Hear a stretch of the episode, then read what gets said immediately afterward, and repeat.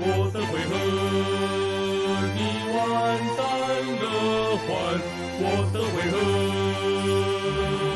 Hello，大家早安，欢迎回到林肯叔叔的空中健身房第六集。那今天一样，我也是相当早起的录音，因为一样邀请到了海外的朋友，那她就是我的姐姐 Victoria，耶、嗨，Hello 大家好。Victoria，哎，我抢你话了。嗨，Hello，大家好，我是 Victoria。好，那那可以跟大家简单介绍一下你自己吗？好，那我先从我呃大学念的科系好了，因为这好像跟你的频道主轴比较有关系。我在大学念的是新闻系，那毕业以后我在那个呃天下杂志工作了两年，是做行销跟企划还有公关的部分。那之后就到英国念了研究所，现在目前在英国上班，持的是工作签证。对，就大概简单介绍一下。那你在你在英国念的是什么科系啊？我在英国念的是 International Marketing，就是国际行销。相信这是很多人来英国读书的第一个选项。对，因为行销在台湾的科系相对是比较少一点的。嗯，嗯哼，因为蛮因为蛮特别的一点是，我常我我的生活圈常会听到我姐姐，那大家看到我姐姐第一印象马上就会来看到我说，哎，你怎么长这样？你姐姐长这，你姐姐长那么漂亮，你怎么长这样？然后其实这点对我姐姐来说是非常的骄傲，然后感觉我们家把颜值的基因都给她了。脑子的基因也在我身上，好吗？不是只有颜值的基因、欸，诶，是 both 颜值跟长，那颜值跟脑子。对，对啊，可能就是四肢的基因是给我了，所以上天也是公平的。这倒是真的。对，那其那其实蛮特别的一点是，因为新闻系毕业，大家都会觉得说新闻系毕业可能就是出了社会要当记者之类的。那你怎么当初没有选择记者这一条路？其实我一开始是做记者，我之前曾经在年代一电视做实习，然后是社会线。那年代一电视毕业以后，我就觉得我自己的个性可能不那么适合当记者。我比较想要的工作是第一个工上班时间比较稳定一点，不会可能常常被扣了就要出去。然后另外一件事情是我希望我的工作是正能量比较强的。因为当记者工作是一个负能量极度强的人，其实人家会说小时候不读书，长大当记者。我每次听到这句话，我都会很生气。你知道记者是要做多少的准备，才可以在让你在电视上看到他所呈现的样子，然后是生就是生活中有多少的负能量，他必须用多必须有多良好的心理素质去克服。那我自己的话，我是一个比较希望说我活在一个比较正面的环境。所以我毕业以后就以当 PM，就也不是 PM，当行销为我的第一首选。因为我过去打工的时候在行销公司打工，那我觉得行销是蛮符合我自己的人格特质，跟我未来想要发展的路。对，所以我才后来选了行销。嗯。那你觉得，那你那你可以分享一些关于记者的秘辛吗？就是大家表面上会这样骂，但是他私底下有些东西是我们看不到的。你有觉得什么比较特别的地方可以分享吗？嗯，因为我觉得我离这个领域比较远了，但我能说的是，呃，就像记者、电视台公司或报报社或者是广播公司，其实每一家公司司都一样，不管你担任什么职务，你都会有长官，你都会有顶头上司。有时候吧，你有理想有抱负，但是你还是得为五斗米折腰。所以当你们在，就是当一般的观众在骂说，哎，为什么又在看监视器或从爆料公社上面找新闻的时候，很多时候第一个是要抢快，第二个是呃，可能电视台的长官是这么要求你的，所以不可以把错全部推在记者身上。那另外还有一件事情是，因为我曾经做过收视率统计。就是我帮公司做收视率统计，嗯、大家都在说台湾为什么都没有国际新闻，都是报一些没有营养的东西。但说实话，收视率摆在眼前，那些国际新闻有营养、有深度啊，就没有人看呢、啊。可是你说，如果譬如说一个鸡排妹的新闻，或者是说哦哪里卖辣丸的美眉很漂亮，这种东西收视率就变得超强，就是所有人都会被这种很吸睛、很抓眼球的。标题给吸引，相对的国际政治或国际疾病就没有人想看呐、啊。你说是不是？林三那个金牌妹跟呃什么地震新闻，你要看哪一个？简单来说，就是台湾人比较世俗啦。哎，我不会这么说啦，但是就是人人都是猎奇的动物嘛，对，但也不能怪谁啦，对。就就台湾可能就是八点档式的新闻会比较胜过于讲有内容的新闻。没错，就是这样子，大家都喜欢看韩国语，谁想认真听证件，对吧？对，大家喜欢被说服的感觉。OK，那非常有一点非常特别，是因为你去英国海外留学，那当初为什么会想要选英国而非美国之类的？这很有趣。首先，我不是来自于大富人家，而是我爸妈对我跟我弟都其实都蛮慷慨，对我又更慷慨一点。但就是比起美国、英国，第一个只需要念一年，他研究所只需要只需要念一年，所以呃时间就会压缩的比较短，那花费就没有那么高。第二个也是学费，学费确实英国比美国低非常多。然后这就是钱的部分，很现实的考量。我那时候是觉得说，一年毕业以后我就要回台湾工作赚钱了，我就是一个非常实际的人。那第二点就是三年了还没回来，我我可是我还是工作赚钱了，对。然后另外一个理由是，就是在英国的话，其实离欧洲大陆很近。然后我是一个很喜欢旅行的人，所以就是透过这段期间就可以到处去周游列国。嗯，对。那题外话一个，那题外话一个就是。英国欧欧欧系男生跟美系男生哪一个比较帅？你确定要在你的访谈讲这这个整个会歪楼？我不知道美系男生怎么样哎，尽量歪楼，你就尽量歪楼。我觉得，我觉得这节目的宗旨没关系，就顺其自然。我不知道美系男生怎么样，说实话，因为我没有我在美国的时候，我从来没有就是。真的认真 dating 或跟谁出去，就是通常都是呃，可能学校的人。那我在英国的话，哎，这可以讲吗？妈，不要停！我我是号称就是在暂停一下，暂停一下。好，那我先帮大家打个预防针，就是关于我姐接下来要讲的话。那在她要讲接下来这段话之前，我可以跟大家先 summary 一下，因为她有自己的 YouTube channel，还有她的粉丝专业，那我都会把链接附在那个。说明栏那边有兴趣的话可以点击。那之前有一个让我印象深刻的影片，是我姐在英国录了一部教大家如何一部还两部，两部哦两部，一部是一部是如何用 Tinder 教另外一半，然后另外一部是跟呃我妈的朋友的儿子来录，看谁的配对率比较高。所以，嗯，如果用一个 Hashtag 来给我姐的话，我应该说。The Master of Tinder 之类的，对我应该是在英国读 Tinder，没有啦，我是曾经号就是被被我身边人号称说 Victoria 在收集八国联军，可是真的没有那么夸张，也没有到八国联军，嗯，那几国几国？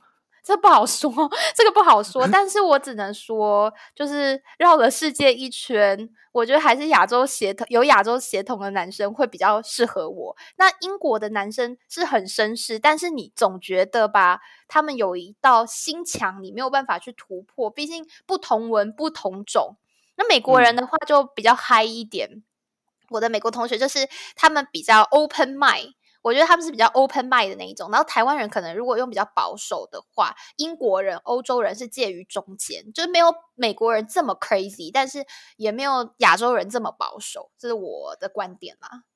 因为因为欧洲就是在亚洲跟美洲的中间啊，它就集结各种龙文化。对，是的，是的，但就是不不不可讳言，英国男生很爱喝酒，对。但有一点是也不可讳言，是我觉得你在听的上可以有这样的经验。第一个就是你是女生，对，确实。然后第二个是，第二个是你长得是漂亮的，对啊，就是化妆还不错啦。对，就是就是相较起来，我觉得听的上面才有才有性别上的歧视，男生根本占不到什么便宜。那你有什么样的记？你你有什么样的 tips 可以分享给？男性观众说，所以我们这个访谈是从工作，然后直接跳到 Tinder 了，是吗？没有，因为刚换有一个题外话，想到，哎，那就继续问下去啊。反正你就不用想说，哎，你要讲什么讲什么。可以啊，就是 Tinder 男生的话，我觉得你觉得男生要做怎样准备，女生才会往右滑 Like？第一个就是你照片一定要多元，就是你不可以只放一张自拍照，或者是呃放一张可能团体照。我最不喜欢男生就是每一张照片都是放团体照，因为就代表你这个人对自己没有自信。所以你一定是放一身全身照，一张自拍照，然后一张可能你喜欢做的事情，譬如说你是一个喜欢冲浪的人，你放一张跟冲浪有关的照片。然后再来自介一定要有趣，因为很多人都会说，哦，我是谁谁谁，我来自哪里，这是大部分亚洲男生的自介，就是哦，我可能就是很履历化的。对，I'm comes from I I I come I comes from Taiwan and my favorite thing is something。就是，可是我发现这边的人他们比较有趣，我比较会滑 like 的男生，就是他可能会呃说一些比较有趣的事情，举个哦，例像是这个 “Let me buy you coffee” 之类的吗？不是这个就太油了。譬如说，他就会说：“我昨天吃了一个跟呃跟桌子一样高的汉堡，something like that。”然后你就会就会女生就会有猎奇，就会想要划过去问说，到底什么汉堡可以跟桌子一样高？举例啦，但我不记得很清楚。但是我喜欢那种有趣的 open，然后当然还是照片很重要，毕竟 Tinder 是一个看颜的事看颜的软体。对，嗯那你那你男朋友那时候打什么？我忘记了耶，我已经忘记说 我未婚夫到底当时打了什么东西，我真的忘了。但是，呃，哎，真的，我真的忘记我为什么被他给吸引了。嗯，可能因为我就是滑很久，其实我还是我觉得我潜意识里是比较喜欢亚洲男生，但我一直没有哦遇到一个我觉得很中意的亚洲男生。那刚好滑到他就是 match match 哦，因为我很喜欢看书，然后他在上面提了几本他读过的书，所以我就对这个男生加分。对我想起来了，嗯哎、这很难得欸，因为我觉得在台湾的，不管我，因为我自己有用听的，我觉得男生跟女生的那个深度跟落差跟外国有差。不是不是我崇洋媚外，但是嗯我可以很明显的感觉出来，台湾很多都是陷阱妹。对，就想约炮的，是不是？呃，约炮就算了，然后第二个可能是 会感觉他知识含氧量不足。哦，理解。我觉得这对跟普遍使用率有关系，因为 Tinder 在英国使用率普及率很高。我曾经遇到一个就是在 Tinder 上面的朋友，他跟我说：“哎、其实你知道，you know Tinder 就像 Facebook 一样，这边呃，每个人的手机都有社群而。已啊。”对，是的，没错，嗯然后就因为台湾觉得太小众了吧，我觉得用的东西人太小众，而且上嗯面都是做生意的人比较多啦，嗯，要要遇到真爱的几率 太做少了。生意的人比较多。OK，对，就呃 OK，所以就可以很明显感觉到，这是我们台湾跟英国最大的差异。因为嗯其实，在做这集 podcast 之前，然后可能时不时就有很多朋友会问我关于说，哎，你姐姐的故事啊，就是你的事情。那我当然就说，你可以去按她的那个粉砖的赞。但是我觉得现在粉砖的粉砖对人的吸引力好像不高，比较嗯喜欢听声音。嗯，那你可以再分享几个你觉得你你从台一个台湾人去英国感觉到最大的差别之类的吗？最大的差别有，嗯，就像我之前有一次在粉丝团，我分享过一个故事，就是融入群体这件事情。我相信，嗯呃，你的你的就是收听众，应该很多人会想要到国外念书。在我决定要来国外念书那一年，然后当我就是全部就是都准备好来的时候，我是抱着满心的期待，我要来这里交朋友，我要呃融入，我要融入英国的生活圈。可是你知道哦，吗？学位不是第一件事情。嗯，学习是一件事情，但是我觉得交朋友也嗯是一件很重要的事情。但是我来这边，就是后来就发现，我根本很困难交到英国朋友。我身边最好的朋友，要么是台湾人，要么是中国人。第一个，我们语言相同，所以我们聊事情可以比较深入。第二个，我们饮食文化相同，我们可以吃到一起去。然后第三个就是我们有很多的东西是彼此才能 get 到的。你说跟哦英国人玩或跟其他国家的人玩，有没有玩？有啊，有玩，但是你没有办法深交。嗯，所以其实我第一年就是都是跟那个呃台湾人跟中国人玩，我也不觉得怎么样，但我就会觉得有点遗憾，说我好像都没有交到外国朋友。到了我在英国第二年，我从 Brighton 搬到伦敦，我的身边的同学都回到他们的国家去了，我就突然变得非常的寂寞，那种寂寞是会把你吞噬的那种寂寞。你身边没有任何一个熟人，你开始上班，你很难再交朋友。我那时候就觉得非常的孤单，然后身边的那些英国人好像可以聊天，他们对你也很好，但你没有办法跟他们谈心。就有一种对着对着服务员讲话的感觉嘛。也不对，也可以这么说啊，就是对着服务员讲话，然后生活压力再大的时候，你只能打回台湾，但打回台湾又有时差，然后有时候你也不会想要 让家里人很担心你这边的状况。然后后来呢，有一次我就我就后来就认识我我老我老公老公了吧，就是我未婚夫。后来我认识他，我认识他以后，他有一次就带了我去参加一个白人的 party，就是跨年的 party。那个说实话是我第一次参加白人 party，我以前的 party 都是混合的。我到那边我就觉得异常的寂寞，就是每个人吧都混在一起聊天玩。我虽然也会跟他们一起玩，但我就觉得说，好像我自始至终没有办法融入他们。就在 party 途中，有一个女孩子就来跟我聊天，来，她来自保加利亚，她就跟我说：“你知道吗？我花了三年的时间听懂他们的笑话，让英文很好，但对他们而言，我还是外地人。”从那一刻起，我就没有再勉强过我自己了。嗯，你要说什么？主持人？就是他们还是就是他们还是会有一个距离感在吧？也不是说距离感，只是呃，我觉得你不是在这边长大的，你对他们的了解，你说我英文好，但是就是有个外国人，他中文再好，他有时候可能也听不懂俚语，或听不懂笑话背后的，就是话话背后的话，或者是说哦，这个笑话的点。对，所以对他们而言，我就是这样。但后来我就开始，呃，渐渐学会说，诶，我不要去强求自己交朋友。嗯，朋友这种东西不是可以强求来的，你也不是说你改变自己，你就可以交到什么样子的朋友。然后事实证明我是对的。当你活得越像你自己的时候，你会吸引到真的喜欢你的人。嗯，哦，这句可以当 core 今天那个那个 title 可以放。当你真的喜欢你自己的时候，可以吸引到对人。那，其实，呃，我常常会 follow 你的 Instagram 跟嗯你的 Facebook，、然后发现你最常做的一件事情，应该也算舒压，就是吃珍珠奶茶跟吃台湾的食物。对，就是大家可能不知道，英国的食物是非常难吃的，但至于难吃的程度是什么，我其实也不知道。但是听听我姐姐说，还有听我身旁去过英国的朋友说，大家对于英国的食物的第一印象就是难吃。那你可以再嗯分享一下你在英国日常大概是怎么样？就是大家其实对于海外会有一种憧憬，可能就会看太多美剧，所以就想说一种一个亚洲的小孩，然后也准备开启他的那个旅外梦。那你有没嗯有什么东西是比较现实的，你可以打破他们对于这些东西的想象？其实我觉得，我觉得我在英国的日常就跟你们在台湾的日常是一样的，就就是早时差而已啦。对了，对啊，就时差，早上起来，然后刷牙、洗脸，然后坐车去公司当社畜，一整天回来以后再准备便当跟睡觉，就是这样。然后周末，呃，周末可能就是去买菜，因为英国的外食非常的贵，你吃平均吃一餐不好吃的，外面的都要二十磅钱。可是英国的菜钱其实是比台湾还要便宜的，如果你自己煮饭，你可以省很多钱。所以从我来英国读书的那一刻起，我就开始练就了我一身的厨艺。我以前在台湾这真的是很屌，这真的很屌。以前我要帮你说好了，这以前我姐在台湾是不开火的，然后厨艺的顶多蛋饼吧，是她极限吗？还是你有比较？我没有，我不知道，我就十指不沾春水啊，我就大小姐对对啊。对，就就是我跟她是不煮饭的那一种，对我我们两个是真的不煮饭我。们就是我们俩就一回家，一人躺一张沙发，然后让父母伺候我们。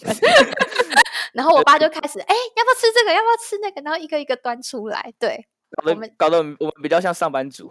对我们两个就是我们两个就是耍废二人组，然后两个躺在沙发看那个两金刊集，就然后现在我姐是可以满汉全席的人，没错，但是麻婆豆不要腐都做说炒出来。的，不要说炒，她连肉粽都给你包出来。嗯，对，这真的很屌。但是我觉得这是每一个，如果未来，包括我自己可能想出国念书，这是一个必备的技能，因没为我错们毕竟不是大富人家，就要做一些我们一般人可以该做的事情。就是你来这边，这厨艺这种东西不是你刻意，就是你不是刻意训练自己，你是被现实所逼迫，然后你就会很会煮饭，因为你会想要吃那些台湾东西，但是在你真的去外面买买得到，非常贵。举例珍珠奶茶，我以前在以前在台湾每天都要喝一杯，大概四十块吧，然后可是现在在这边。一杯是四磅五十皮，差不多就是一百六十块钱。而且你还没有不是很好买，你还要到中国城，那你那个车费加上去也很贵。然后盐酥鸡一份就七磅，就是两百八十块，然后也没有几块盐酥鸡。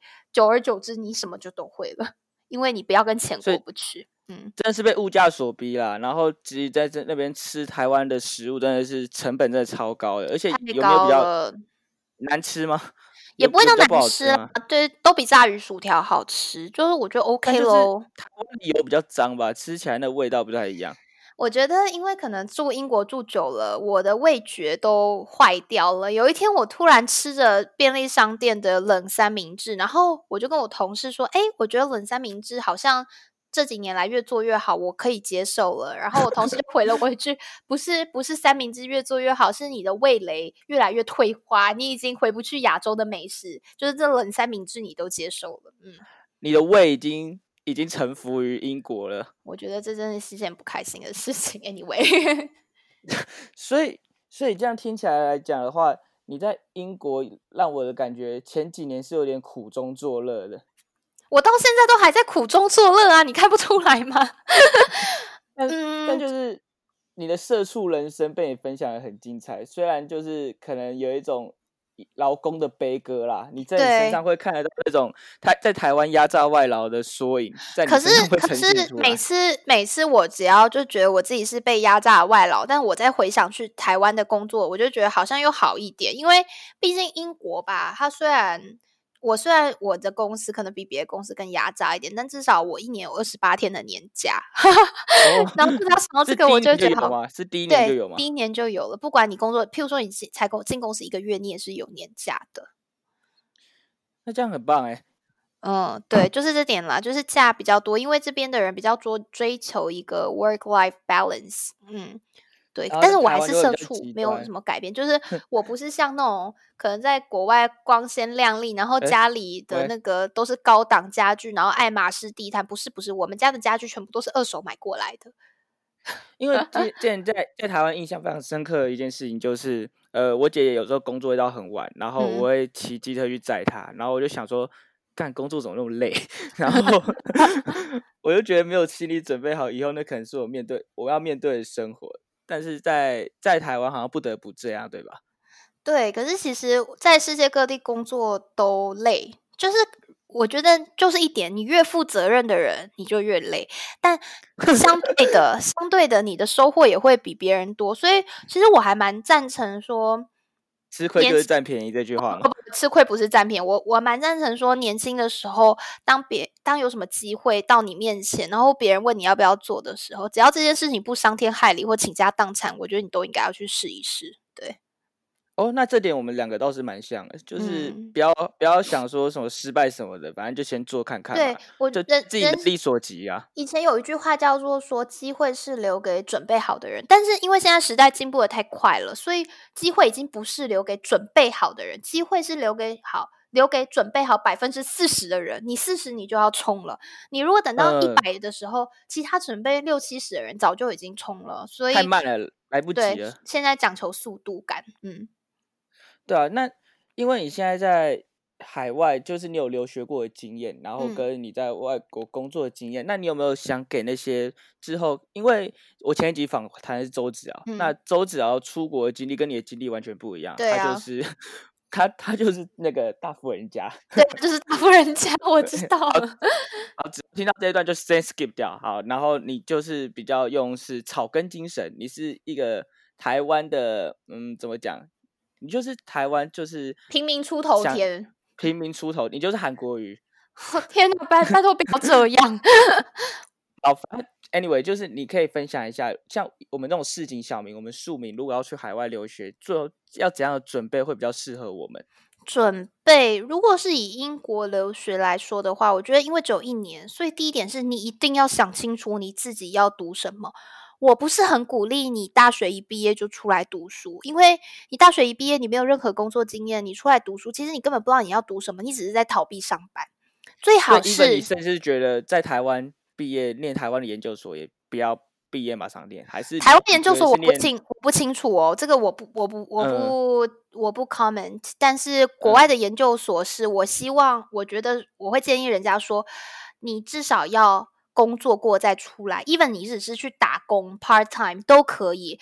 譬如说我那个时候为什么来出来，最大契机就是我念了新闻系，我再去天下做 marketing。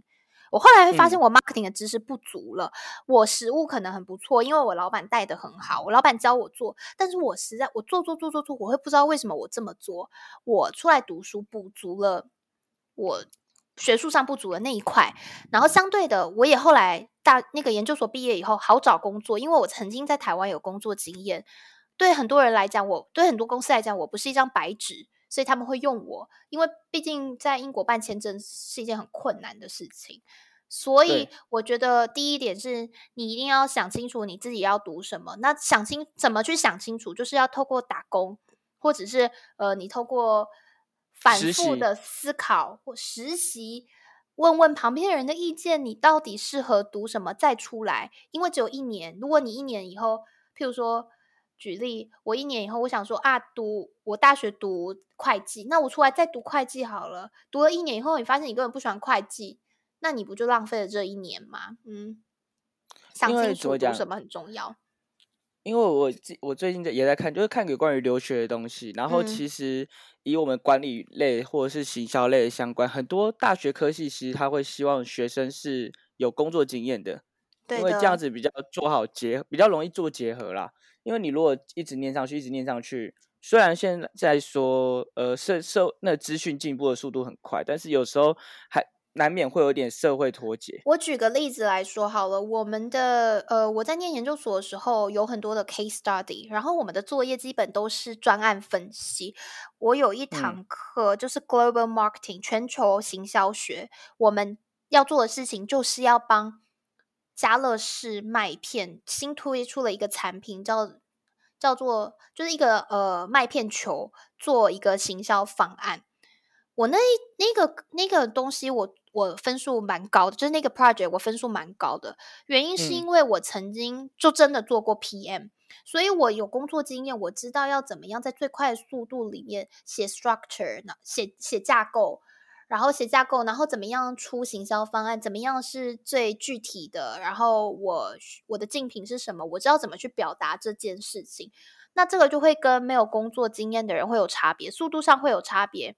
你做出来东西可行性也会有差别，对，嗯，我觉得 今天这集真的超受用。今天这集，我觉得今天这集有点像一个一堂通识课，对，对，但看不到老师的脸，对，但呃，对，因为这集的那个痛调跟以往 我呃每一节痛调都蛮不一样的。但是其实我最近也想渐渐往这个方向走，嗯，对啊，所以。我觉得你之后可以多上我的频道，或者是你自己也可以开一个。如果这 如果这集如果这集收听率破两百人，我考虑。如果如果这集收听破两百，然后我就会把我姐姐的照片抛出来，这样会有吸引力吗？大家都可以找得到呀。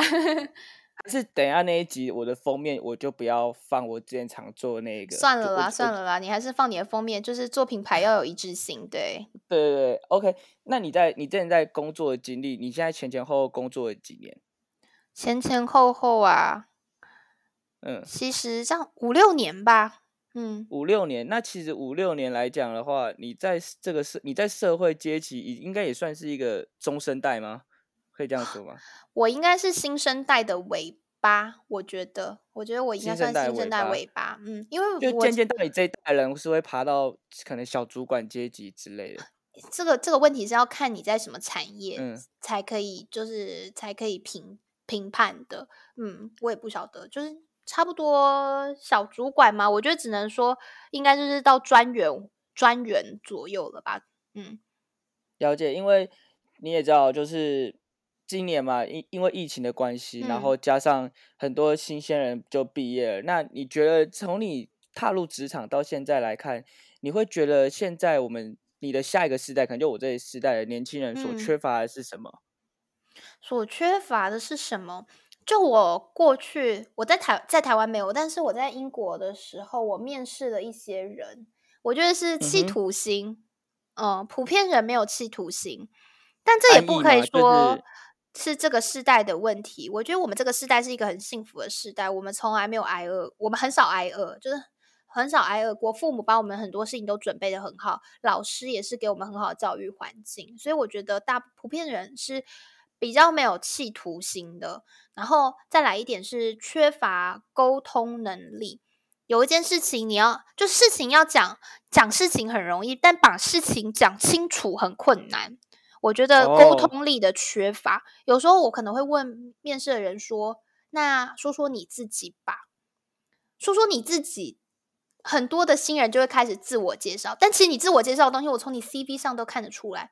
我说的说说你自己，我是想要知道说你哪里特别。举例哦，之前有一次我在一个酒商面试，那那个面试是要做一个 marketing manager，他就说，嗯呃，就是 talk about yourself。我第一件事情就说，我超喜欢喝酒，我喝遍整个 Brighton 的酒吧。所以你这个时候就会有个记忆点，而不是说，哦，我是 Victoria，我毕业于 Sussex University，然后我做过什么 project，然后我学了什么，这个就没有什么记忆点，而且我也不知道你的个个性是怎么样的。我觉得你一定要沟通，就是你你要会沟通，你会你要可以讲到说别人想要听什么，别然后你说了什么，别人会记得。我觉得沟通力是很重要，也包括说你以后开始上班以后跨部门的沟通，对。所以这是一种，就是面试，其实就是一种自我销售啦。对，这就是一种自我销售。那我觉得现在的啊，我我靠，这样好像陷入我的年纪。就是我面试过的人以后，第一个就是缺乏气度心，第二个就是他就是缺乏沟通力。嗯，这是我观察到两个现象啊。那如果这样子的话，在大学阶段的话，有有什么机会是可以补足？因为我觉得这是软实力的一种，这不是这不是那个 GPA 上面可以呈现出来的东西。你你有什么样的建议？是说，哎，我们在学校可以做些什么事，然后出了社会可以比较好衔接，比较没有阵痛期。我觉得沟通力这件事情真的是你要多看多听，然后去看一些影片，因为其实不是每，我觉得不是每个地，不是每个人都知道说怎么去学沟通，但沟通真的很重要。你就算你是做工程师的人，或者是做研究人，你都是需要学着怎么去推销你自己的 project。沟通力，第一个你可以。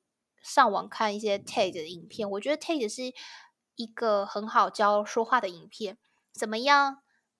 怎么样在短短的时间内说出你的想法，然后表达清楚？第二个就是，当然就是走出去，可以跟嗯老师、教授聊天吗？或者是说你跟朋友多做交流，就不要害怕讲话。嗯，哦，我觉得台湾的学生非常害怕讲话，even presentation。我觉得都应该要去争取，嗯。哦，真的，因为以我自己大学的经验，我觉得我在气管系混的那么好，就是因为我很爱讲话。对啊，你你这话有点太多啦。就我们我们家的小孩就很吵啊，就喜欢讲话，然后让大家知道我们在干嘛。但是比较不不不一样的一点是，我觉得在台湾跟英国，我自己觉得在国外念书的环境，大家会比较想要以一百分为目标。你说在英国吗？没有，或以国外来讲的话，因为我觉得我觉得还好喂，因为我觉得在英国，就是其实英国人他们都很想得开，就是我他们都不会想要追求一个极致的一百分。对，所以只有亚洲小孩会想要一百分嘛？对，只有亚洲小孩会想要一百分。在英国其实是还好的，但是呃，回到刚刚那个话题，我觉得学学说话这件事情。嗯，它是一个软实力，但是什么人都必须把它学会，不管你在国内还是国外。嗯嗯，这真很重要，因为你会讲话跟不会讲话那差很多。因为你会讲话，而且我觉得话题要多要广啦，你不能只是只会聊你专业的东西。所以要记得看书，看书很重要。对，看书很重要。那最近推你一本 Elon Musk 的自传，很赞。我看完，那已经好几出的啦，对呀，嗯，没有，那是我我买的那个是再刷版的，他有在多新增一些东西。嗯，不错不错。对对。那那就是 最后啊，就是呃，你弟要即将去当兵了，你有什么建议吗？因为这也算是另外一种投入职场啊。哦，真的，就就呃，不要白目。嗯，肥皂不要乱捡，这样可以吗？肥皂，我我超怕打仗的，不会打仗的好吗？打仗也轮不到你。对，我觉得因为大陆说要先攻一五三，就要先打宜兰那边。那你加油哦，我精神与你同在。对啊，就我希望这一集 podcast 就是还可以再继续录下去啦。可以了，可以啦，当兵加油。这集是我录过最轻松的一集，因为我话也很多。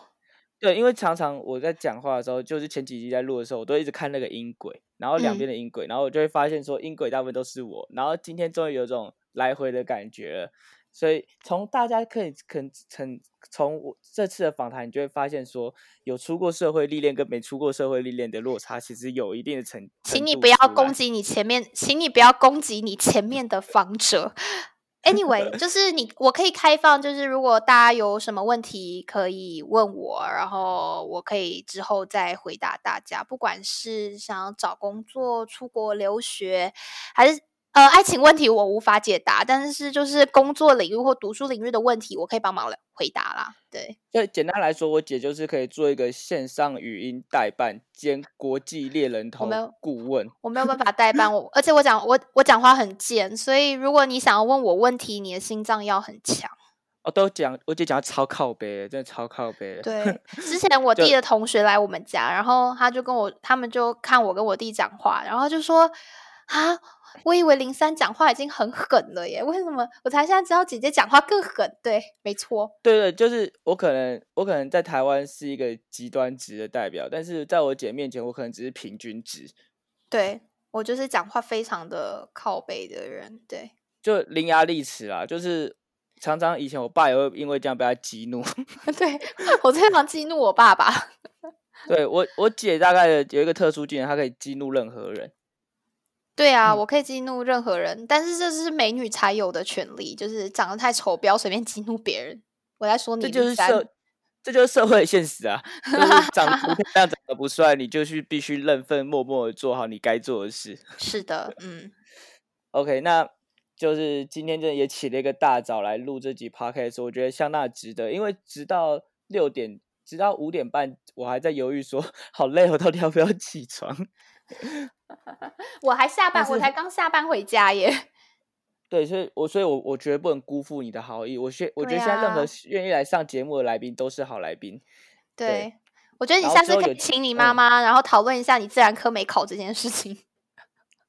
哎，他们有跟我特别讨论这件事情。然后，如果如果可以的话，可以抖内我这样。OK。然后赞助我买更好的设备及器材。OK，设备不是重点，内容才是重点。对，我觉得今天的内容蛮赞的。那最后的最后，就是这集跟各位观众预告一下，因为这集播出之后，我可能会有一个月至两个月的时间停更。然后也希望大家如果想我的话，把我前几集重复听几次。那之后也会渐渐分享我的，也会慢慢分享我的当兵日记。那谢谢大家今天的收听，林肯叔叔的空中健身房第六集。那要不要跟大家说个再见？拜拜，祝大家今天有美好的一天，拜拜，拜拜。